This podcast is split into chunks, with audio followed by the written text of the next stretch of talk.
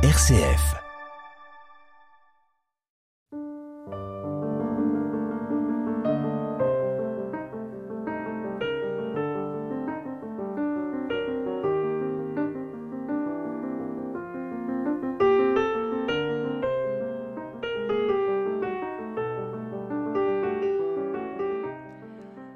Qu'un individu plongé dans le temps pense une vérité éternelle et que celle-ci se révèle dans une existence humaine temporelle, cela est déjà un paradoxe. Qu'un homme ou une femme s'engage dans la fidélité de la relation amicale ou amoureuse sans connaître entièrement la raison de son engagement, n'est-ce pas également paradoxal? Ainsi, la contradiction est le principe du mouvement de la pensée, sa matrice et sa dynamique. Comment le philosophe peut-il affronter la contradiction et peut-il la surmonter? Que doit-il ou doit-il faire sans cesse surgir ces paradoxes qui nous ouvrent à des difficultés nouvelles et vivifiantes? La contradiction n'est-elle pas au cœur même du réel? Nous parlons aujourd'hui du dictionnaire paradoxal de la philosophie publié aux éditions du CERF en 2022. Trois auteurs, Pierre Dulot, Guillaume Morano et Martin Stephens. La philosophie est un art de la contradiction. C'est ce que nous allons découvrir aujourd'hui grâce à nos deux invités, Pierre Dulot et Martin Stephens. Vous êtes tous deux professeurs de philosophie en classe préparatoire. Bonjour et bienvenue dans Dialogue. Bonjour. Alors, un dictionnaire paradoxal de la philosophie, euh, d'abord, c'est euh, un projet assez singulier. Euh, un dictionnaire pour qui Pour euh, des étudiants, pour des lycéens, peut-être pour des professeurs, pour des honnêtes hommes, comme vous dites. Un livre solide et clair, accessible et exigeant pour ceux qui veulent s'exercer à la philosophie et accessible à tout le monde. Martin Stephens, euh, c'est déjà un paradoxe ou est-ce d'abord pour vous une prise de risque ou un défi? Euh, travailler euh, comme ça ensemble euh, pour tenter de rendre pour, le plus grand nombre eh bien cet art si difficile de la philosophie, je ne sais pas si c'est un paradoxe, en tout cas c'est un défi, et c'est un défi qui en même temps est constitutif, je pense, de, l'art philosophique, c'est-à-dire que la philosophie est, à, la fois ce mouvement de recul par rapport à l'évidence qui fait qu'on fait un pas en arrière et qu'on et qu'on se retire de, de, la foule des opinions. Et à la fois, la philosophie n'est pas jalouse de ce geste et essaye de le rendre, euh, de le rendre au monde en, en, eh bien, en faisant don de la complexité du monde. Et je crois que le propre de la philosophie, c'est, c'est en effet euh, euh, tenter de mettre un, un coup d'arrêt, en effet, dans le train des évidences, mais pour euh, mieux rendre attentif chacun euh, à la j'allais dire à la complexité, mais aussi à la profondeur de sa vie propre. Alors un dictionnaire propose généralement des définitions, mais un dictionnaire paradoxal présenterait plutôt des problèmes. En cela, il serait plus philosophique. Alors, c'est réfléchir effectivement, comme vous venez de le dire, sur ce qu'est un problème philosophique, euh, un problème philosophique traversé, tendu, travaillé par la contradiction. Euh, Pierre Dulot, euh, un concept, une contradiction. Euh, commençons par le commencement. Qu'est-ce qu'une contradiction? Ah, c'est très difficile de répondre de manière simple. Euh, un logicien spécialisé vous dirait sans doute que la contradiction appartient à la catégorie de la relation. C'est d'abord ça qu'il faut indiquer. C'est une relation entre deux termes ou plusieurs termes, entre deux propositions ou plusieurs propositions, qui affirment ce que les autres nient. Bon, mais ça c'est un peu technique si on dit la chose comme ça. On pourra dire qu'il y a contradiction d'une manière générale euh, lorsque des déterminations euh, exclusives les unes des autres se trouvent réunies. Euh, on pourra dire quelque chose comme ça. Par rapport au dictionnaire, j'aimerais dissiper un malentendu. C'est-à-dire que le dictionnaire paradoxal, un malentendu possible du moins. Le dictionnaire paradoxal n'est pas un répertoire de paradoxes, ou disons un catalogue de formules paradoxales, comme il en existe tant. Il y a des paradoxes très célèbres hein, dans l'histoire de, la philosophie, de la pensée. Par, par, par exemple, le paradoxe d'Épiménide le Crétois, qui dit, bah voilà, tous les Crétois sont des menteurs, etc. Nous, nous n'avons pas voulu euh, faire un catalogue de paradoxes, mais plutôt faire l'hypothèse que toute notion, quelle qu'elle soit, notion philosophique, mais pas seulement d'ailleurs, euh, recèle une contradiction interne qui lui donne sa consistance, sa valeur, qui fait qu'elle nous donne à penser. Et donc en fait notre hypothèse, c'est l'hypothèse d'un certain réalisme de la contradiction. On peut dire ça comme ça.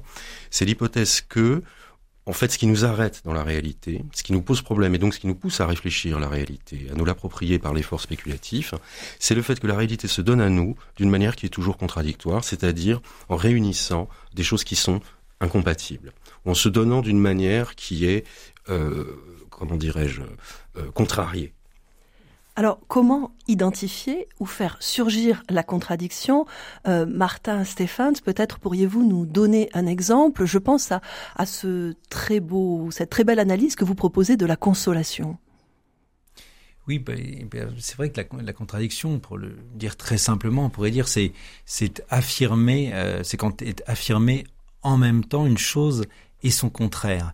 Et, la contradiction euh, de ce fait-là nous, nous met en tension et, euh, et euh, on veut montrer qu'elle habite le réel. Et par exemple, je crois qu'on a tous fait l'expérience de la difficulté dans laquelle nous sommes de consoler autrui. Et, nous sommes partis dans, dans, le dictionnaire, eh bien, à l'élucidation de ce malaise-là pour en tout cas le poser, sinon peut-être parfois euh, euh, le résoudre ou le dissiper ce malaise.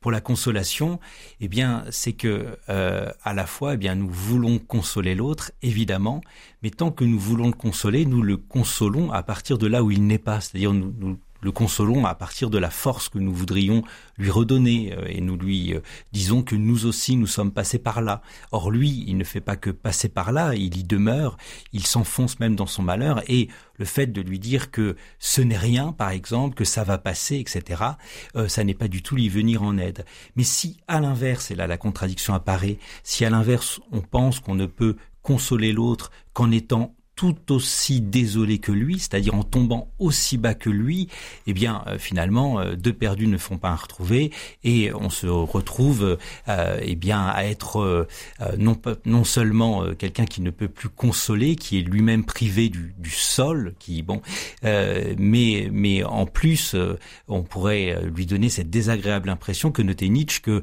quand on veut consoler autrui et qu'on est aussi malheureux que lui, eh bien il est cause d'un malheur de plus qui est celui de, euh, qui, est, qui, est, le malheur du compatissant. Et donc euh, voilà, euh, dire ça et, alors après c'est c'est intéressant. Je ne sais pas si vous voulez que j'expose même la, la résolution de, de, de, de, en tout cas la, la tentative de résolution d'un tel paradoxe. Pourquoi pas? Parce que ce qui est intéressant avec la consolation, c'est que une fois qu'on a noté euh, l'impossibilité dans, laquelle nous sommes de consoler autrui, eh bien, euh, il m'est apparu, il nous est apparu que euh, cette impossibilité était un chemin en réalité. C'est précisément à partir de cette impossibilité que on cesse de vouloir faire quelque chose pour l'autre et qu'on accepte d'être tout simplement euh, à ses côtés. Et par là, on, on, inspire à autrui, dans son malheur, quelque chose d'assez fort, c'est que si l'ami demeure auprès de lui alors même qu'il ne peut plus rien pour lui et qu'il le sait, eh bien peut-être cet ami dans le malheur peut-il lui aussi demeurer auprès de sa vie, demeurer auprès de sa souffrance alors même que actuellement il ne peut plus rien faire pour sa vie et sa souffrance. Et d'ailleurs, quand il y a consolation, on ne dit pas à quelqu'un merci d'avoir fait ceci ou cela pour moi, on lui dit merci d'avoir été là. Être là, c'est précisément ce qui arrive dans l'impossibilité de faire quoi que ce soit pour autrui. Alors on comprend que le, le, sens même du mot consolation est beaucoup plus euh, riche et complexe que ce que nous le pensions au départ. C'est aussi ce travail sur euh, le langage et euh, également sur euh, toute les, les, la pluralité de sens qui est véhiculée aussi par les opinions. Euh, C'est sur cela aussi que nous travaillons. ces opinions, pour revenir à un modèle socratique intermédiaire entre l'ignorance et, et le, savoir, la philosophie naît du paradoxe paradoxe au sens euh, étymologique, ce qui va contre la doxa. Euh, Pierre Dulot, euh, quel est mhm. pour, pour vous le sens, on va dire, le plus mm, originaire et le plus essentiel de, de, ce, de ce paradoxe et du, de la relation de la philosophie au paradoxe? Alors effectivement, on peut revenir sur l'étymologie hein, du mot paradoxa, donc ce qui va contre l'opinion commune. En fait, ce qui est présupposé sans doute par le mot paradoxe, c'est que vous et moi, tant qu'on n'y réfléchit pas, euh, on rechigne à tenir compte de la complexité du réel et du fait qu'il y a des déterminations antagonistes qui travaillent en permanence dans notre expérience et dans la réalité. Et donc une pensée paradoxale est toujours choquante parce qu'elle nous oblige à considérer euh, simultanément des choses qui devraient a priori s'exclure. Et c'est pour ça que, oui, la pensée philosophique, est, toujours paradoxale en ce sens, parce qu'elle elle nous, elle nous met en demeure de tenir compte euh, de choses que notre entendement aimerait bien pouvoir séparer. Mais comme l'a très bien montré la Martin Stephens à l'instant, euh, par exemple dans la consolation, bah, c'est impossible. Euh, la condition pour que je puisse consoler, c'est que je sois désolé. Mais si je suis désolé, bah, je ne peux plus consoler. Quelque chose comme ça. C'est un exemple parmi un milliard d'autres. Mais c'est exactement ça qui se produit tout le temps. Euh, pour approfondir ce point, ce que veut dire le paradoxe, il faut revenir à la contradiction elle-même et, et, surtout, je pense, au principe de non-contradiction en logique et peut-être l'exposer rapidement pour, pour nos auditeurs. Donc c'est un principe logique fondamental qui est euh, avancé par Aristote hein, dans la métaphysique, qui nous dit qu'on ne peut pas dire une chose et son contraire dans le même temps et sous le même rapport. Parce que sinon, ce qu'on dit devient tout à fait insignifiant. Par exemple, je ne peux pas dire de Martin Stephens assis à côté de moi, il est grand et petit en même temps. C'est pas possible. Par contre, si c'est pas sous le même rapport, que je dis il est grand et petit, là, ça, commence à faire sens. Je peux dire il est grand par rapport à la fourmi, il est petit par rapport au, rhinocéros. Si c'est pas dans le même temps, il était petit bah, quand il était enfant, il est devenu grand, il est adulte, etc. Et là, il y a seulement un paradoxe, c'est-à-dire une apparence de contradiction. Il n'y a plus de contradiction. Donc l'exercice paradoxal, c'est l'exercice en fait qui nous oblige à faire varier les points de vue sur une même chose pour faire apparaître euh, ces dimensions contrariées, antagonistes. Donc c'est un exercice de décentrement permanent, en fait, l'exercice de la pensée paradoxale, et c'est l'exercice même de la philosophie. Il faut pouvoir rendre raison et rendre compte euh, de, de, bah, du caractère contrariant et en soi contrarié de l'expérience que nous effectuons dans la vie. Alors je reviens à la doxa, à l'opinion commune. Il y a une certaine méfiance euh, vis-à-vis -vis des, des contradiction de la philosophie euh, N'y a-t-il pas un risque de se perdre de contradiction en contradiction sans mhm. proposer de solution euh, Penser à partir de paradoxes, n'est-ce pas, à prendre le risque de dire euh, effectivement, enfin de, de, de, rester enfermé dans ces, cette, dire quelque chose et son contraire, et, et, même en conclure que de très loin, les philosophies elles-mêmes se contredisent. Euh, Martin Stephens, que répondre à ce ça, à cela Pardon, n'y a-t-il pas quelque chose comme un, un danger du scepticisme, du relativisme? Déjà, euh, ce, ce, vertige que peut nous donner la philosophie, ça n'est jamais que le vertige dans lequel nous sommes euh, dans notre existence humaine. Euh, si euh, elle n'était pas traversée de crise, ben ça se saurait. Et la philosophie, c'est simplement le courage de d'endurer ce vertige-là et euh, de lui donner, de lui offrir des mots, de lui offrir euh, eh bien tout ce que notre intelligence peut nous donner. Et donc, au contraire, je pense qu'une fois qu'on a élucider une chose en accueillant euh, sa difficulté, sa complexité, sa profondeur, eh bien, on se retrouve davantage chez nous. Euh, c'est-à-dire que la philosophie n'est pas ce qui va produire le scepticisme. Alors, un certain scepticisme au sens où tout devient douteux, euh, ni un relativisme au sens où tout se vaut.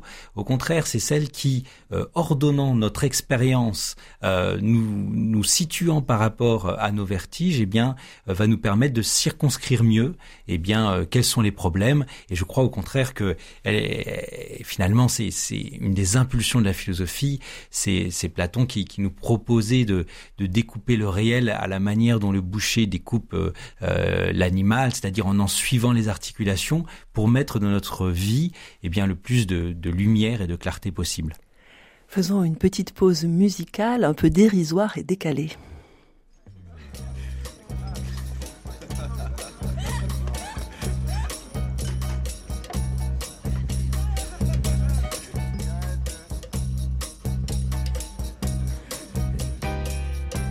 Tu veux, tu veux pas tu veux, c'est bien. Si tu veux pas, tant pis. Si tu veux pas, j'en ferai pas une maladie. Oui, mais voilà, réponds-moi non ou bien oui. C'est comme si ou comme ça. Ou tu veux ou tu veux pas. Tu veux ou tu veux pas. Toi, tu dis noir et après tu dis blanc. C'est noir, c'est noir, oui, mais si c'est blanc, c'est blanc. C'est noir ou blanc, mais ce n'est pas noir et blanc. Comme si ou comme ça, où tu veux ou tu veux pas. La vie, oui, c'est une gymnastique. Et c'est comme la musique, il y a du mauvais et du bon. Dialogue, Sarah Brunel. Pierre Dulot, nous réfléchissons ensemble sur la contradiction aujourd'hui. Euh, cela met en jeu le sens même de la philosophie et il y a plusieurs approches, plusieurs euh, définitions. Euh, une première approche serait de dire que le philosophe doit avant tout formuler clairement ses pensées, de manière cohérente, de manière signifiante, repérer les contradictions et les surmonter. Et alors le plus important, n'est-ce pas, d'évacuer ou d'évincer une bonne fois pour toutes euh, la contradiction. Alors la contradiction n'est-elle ou ne serait serait-elle qu'une défaillance du discours, une sorte d'échec de la pensée? Euh, Question très intéressante. Alors il y a plusieurs manières dogmatiques en philosophie d'envisager la contradiction. Euh, pour la logique contemporaine, la philosophie analytique, pour le dire autrement, euh, la contradiction est très importante, bien sûr, mais elle figure simplement cette frontière du discours signifiant au-delà de laquelle on ne peut plus rien dire en vérité. Euh, donc les logiciens s'emploieront à montrer que bah, la contradiction, c'est la borne, en fait, au-delà de laquelle on ne peut plus rien dire de signifiant. Donc, en fait, on en parle en logique, mais pour l'évacuer aussitôt, d'une certaine manière, en disant, voilà, c'est la frontière du langage euh, qui a un sens, et au-delà de cette frontière, eh bien, euh, tout devient absurde. Euh, il y aurait une autre position, par exemple, la position du scepticisme antique, qui nous dirait, par exemple, on peut penser à Agrippa, au trouble d'Agrippa, qu'à toute proposition, on peut opposer une proposition contradictoire. Et dans la perspective de, certains sceptiques, euh, le but de l'opération, c'est de montrer qu'en fait le logos, le langage, est impuissant en fait à nous dévoiler la vérité, et que en fait la vérité est une expérience, euh, une expérience du regard, qui ne, qui ne devient possible qu'à partir du moment où on a épuisé toutes les possibilités du discours. Et à ce moment-là, la contradiction devient une sorte d'épreuve pour le sceptique pour, le, pour ce genre de sceptique, une sorte d'épreuve par laquelle on épuise et on montre le, le caractère euh, défaillant et infirme de la parole humaine, dans le but de rendre possible ensuite une expérience de la contemplation de l'être, ce qui est une autre manière possible d'envisager la contradiction. Euh, vous avez aussi euh, une, une conception très classique, qui est la conception de Kant, qui consiste à dire la contradiction est logée au cœur de la raison humaine. Elle n'est pas dans les choses, mais elle est bien dans notre raison dès lors que notre raison s'attaque à des objets qui sont trop grands pour elle, si on peut dire. Dès qu'elle veut penser la liberté, dès qu'elle veut penser euh, euh, le moi, etc. On arrive toujours à des contradictions. Donc, quand c'est quelqu'un qui nous dit, voilà, la contradiction est au cœur de la raison, elle n'est pas dans les choses, mais elle caractérise l'homme. Et c'est l'expression des, limites, donc, pardon, c'est l'expression des limites de, notre raison, euh, en particulier quand la, la pensée veut penser, euh, ce qui est pourtant essentiel, mais peut-être difficile à saisir, comme par exemple, je vous donne un exemple au plus grand des hasards, l'infini. Ah ben voilà, exactement. Et donc dans cette perspective, bien sûr, la contradiction, c'est ce qui signale l'infirmité de nos capacités ou de nos facultés en regard des objets qui pourtant l'intéressent le plus, euh, l'infini, la liberté, etc., etc. Donc ça, c'est aussi une manière possible de comprendre le, philosophiquement la contradiction. Et puis vous avez une autre manière qui, qui est la nôtre, enfin qui est le, qui nous sert d'hypothèse de départ dans la rédaction de ce dictionnaire paradoxal de la philosophie, qui est une manière, disons, plus, plus de voir la chose et qui consiste à dire la contradiction ce n'est pas un accident de parcours du langage, quelque chose qu'il faudrait fuir. Ce n'est pas non plus le signe de la défaillance de nos facultés dès lors que nos facultés s'exercent sur des objets qui sont trop grands pour elles. C'est bien plutôt le cœur battant de la réalité. C'est-à-dire tout ce qui est réel est fini, tout ce qui est fini est contradictoire, et dès lors que l'on s'affronte à la réalité, à l'expérience pour essayer de la penser, eh bien on est reconduit à des contradictions qu'il nous revient de tâcher d'élucider, euh, pas nécessairement pour les dissoudre, mais au moins pour les mettre en lumière. Euh, et je crois que ça, ça peut être tout à fait conçu comme étant euh, la tâche de la philosophie, élucider des contradictions, et il faut entendre élucider la lumière, c'est-à-dire les, éclairer pour que ce qui nous pose problème dans notre vie, parce que ça sert qu'à ça en fait, c'est de penser ce qui nous arrive, ce qui nous pose problème apparaisse enfin euh, pour ce que c'est. Euh, et donc l'hypothèse que nous nous avons faite dans ce dictionnaire, c'est l'hypothèse que traquer la contradiction dans les notions, c'est pas rester à l'intérieur du langage pour faire des jeux de mots ou que sais-je, ça c'est sans intérêt aucun. C'est se donner les moyens de rendre raison des contradictions qui travaillent notre expérience euh, concrète, la, plus quotidienne. Donc il y a un réalisme de la, de la contradiction. Un, un retour au réel. L'essentiel n'est-il pas alors de faire surgir la contradiction pour comprendre la réalité, pour saisir le, la complexité du réel aussi dans son devenir, dans ses changements? Donc Martin Stephens, c'est aussi pour, selon vous, sortir du discours pour parler de ce qui existe, de ce qui nous arrive, des multiples possibilités aussi qui s'offrent à nous? Oui, il y a, véritablement, et je crois qu'avec Guillaume Morano, Pierre Dulot, nous avons, en écrivant ce dictionnaire, vécu cela.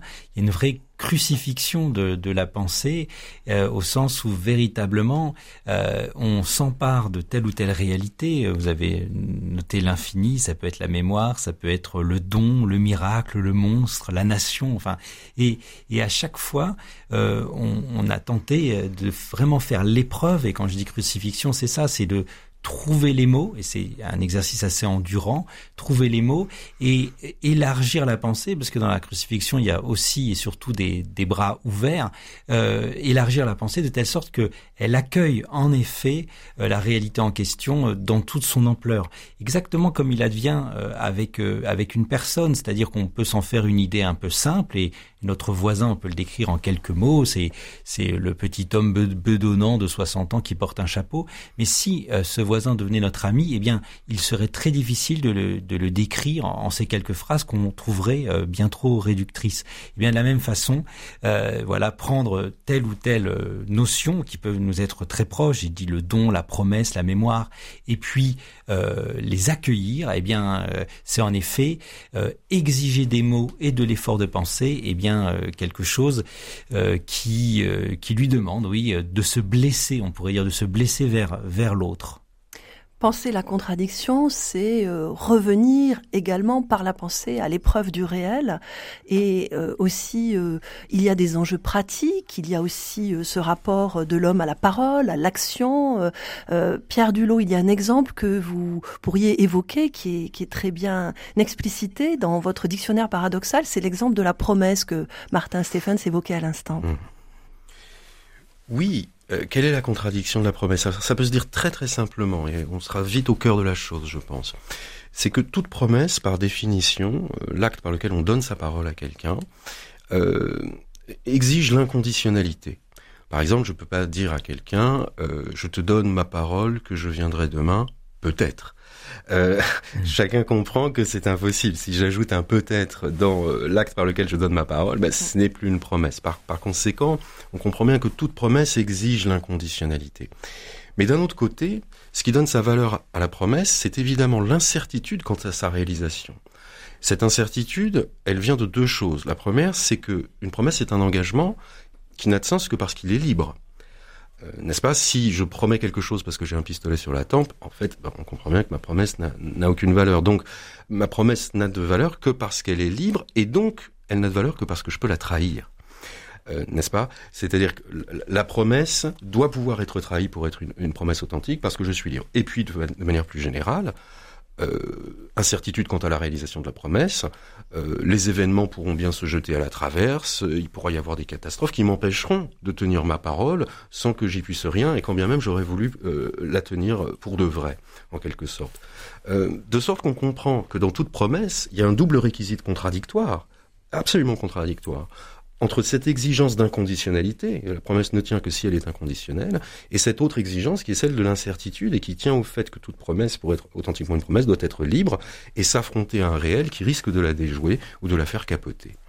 Euh, voilà, c'est un exemple possible de, contradiction qui est vraiment euh, sise au cœur de la chose. C'est-à-dire que quand on promet, en fait, on est toujours confronté à, cet antagonisme et on assume d'une certaine manière euh, cette, cet antagonisme. Alors il s'agit. il y a évidemment des résolutions possibles. Là, c'est le, le, premier, c'est le point de départ d'une certaine manière. C'est la contradiction elle-même. Il y a évidemment des, des, surpassements possibles de cette contradiction qui la révèle a posteriori comme n'étant qu'un simple paradoxe, euh, bien sûr. Mais bon, je ne veux pas aller trop loin dans, dans, dans le détail. Mais disons que la contradiction, c'est le point de départ. Et ensuite, les philosophes se distinguent les uns par rapport aux autres, je, dirais, c'est une façon de les, comprendre, de les interpréter. Hein. Notre dictionnaire a aussi cette vocation-là, de permettre de lire l'histoire de la philosophie comme euh, suite de tentatives pour surmonter ces contradictions et donc les révéler a posteriori comme n'étant que de simples paradoxes, ce qui à chaque fois implique un certain nombre de stratégies en fonction des auteurs. Alors c'est le cœur battant, je, reviens à cette expression, le cœur battant de la philosophie. Vous citez aussi une formule, une très belle formule de Hegel. Il s'agit de porter une tendre attention aux choses du monde. Alors porter une tendre attention, je reviens à cette question. Peut-être ce que vous êtes en train de nous communiquer, c'est un certain plaisir, peut-être une certaine jubilation, on peut dire, du, paradoxe ou de, de l'épreuve de la contradiction. Mais c'est aussi, si je reprends le terme de, de Martin Stephens, vous avez parlé de crucifixion, donc c'est quand même quelque chose aussi qui relève de, de l'épreuve, de se confronter à la, aussi à la dureté ou à l'imprévisibilité du, du, monde. Martin Stephens. Oui, dans, dans l'idée de, tendresse qu'évoque Hegel, euh, il parle de, tendresse du philosophe envers le fini. Et en effet, il y a, dans le dans l'acceptation d'une chose comme étant contradictoire, eh bien, euh, euh, une, un renoncement à lui demander d'être euh, tout d'une pièce et absolument taillé à notre entendement. Euh, c'est sûr que accueillir une chose dans sa contradiction, eh bien, c'est euh, accepter euh, d'entrée de jeu à la fois que cette chose soit finie parce que, en effet, elle est, elle n'est pas tout, puis n'étant pas tout, eh bien, elle est à la fois elle-même et son contraire, et, et à la fois, donc, on, on, a la tendresse pour sa finitude, et à la fois, on, cette finitude nous mène plus loin euh, que nous n'avons d'abord pensé. Et donc euh, il y a aussi une certaine infinité de cette chose qui, eh bien, ne correspondant pas à, l'image, euh, au concept que nous en avions trop rapidement, eh bien, nous mène plus loin. Et en effet, voilà, on vient de voir avec la promesse, on, fait tous l'expérience plus ou moins intense de, de sa contradiction, mais accepter d'aller au bout de la contradiction de la promesse en vue de la formuler et peut-être de résoudre cette contradiction, eh bien c'est accepter que la promesse soit bien plus que nous n'avons euh, d'abord euh, euh, imaginé.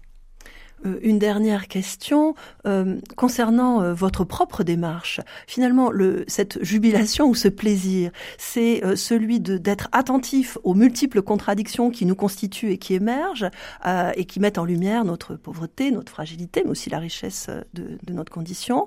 Ou bien est-ce de tenter, je dirais, un peu hardiment de, la, de la dépasser? Pierre Dulot euh, Où se situe pour vous le, le, plus grand intérêt non, philosophique mais... Non, mais la dépasser, je dirais que seuls les, les, les enfin comment dire, seuls les, les, vrais génies, les grands philosophes sont capables de proposer des dépassements. En fait, c'est ça qui d'ailleurs signale la force de leur pensée, c'est que euh, ils font cette expérience de la contradiction. Non seulement ils l'élucident, mais en plus ils nous proposent des, des possibilités de, de, de, de, surpassement, et c'est à ça d'ailleurs qu'on les reconnaît. Mmh. En fait, euh, pour ce qui nous concerne, euh, c'est un travail dans le dictionnaire que nous avons effectué qui est tout à fait euh, besogneux en quelque sorte. Il s'agit simplement de mettre en lumière ces choses-là, de faire une cartographie en fait des problèmes, une géographie, des, paradoxes avec le plus de tendresse possible. C'est vrai que c'est le bon mot, hein, celui de Hegel, c'est-à-dire la reconnaissance de la fragilité de ce qui est fini. Merci infiniment. Nous vous retrouvons la, semaine prochaine. Nous nous retrouvons pour une deuxième émission sur la philosophie comme art de la contradiction. Le dictionnaire paradoxal de la philosophie, c'est le titre de l'ouvrage publié aux éditions du Cerf, coécrit par Pierre Dulot, Guillaume Morano et Martin Stephens.